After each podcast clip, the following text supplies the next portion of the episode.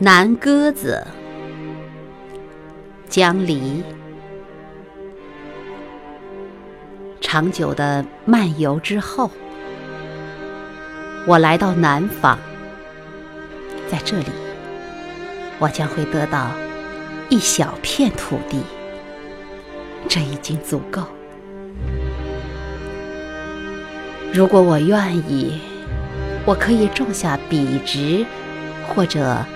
曲折有致的树木，还有秋菊，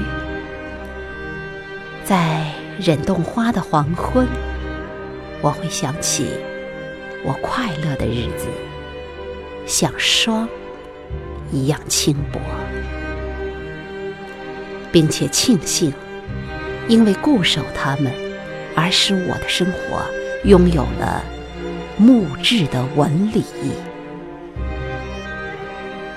这就像园艺，为了精致，或者树干更加挺拔，你必须修剪它们的枝蔓。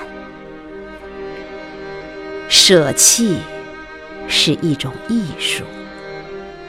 当我们渐渐了解，多并不意味着美、简朴。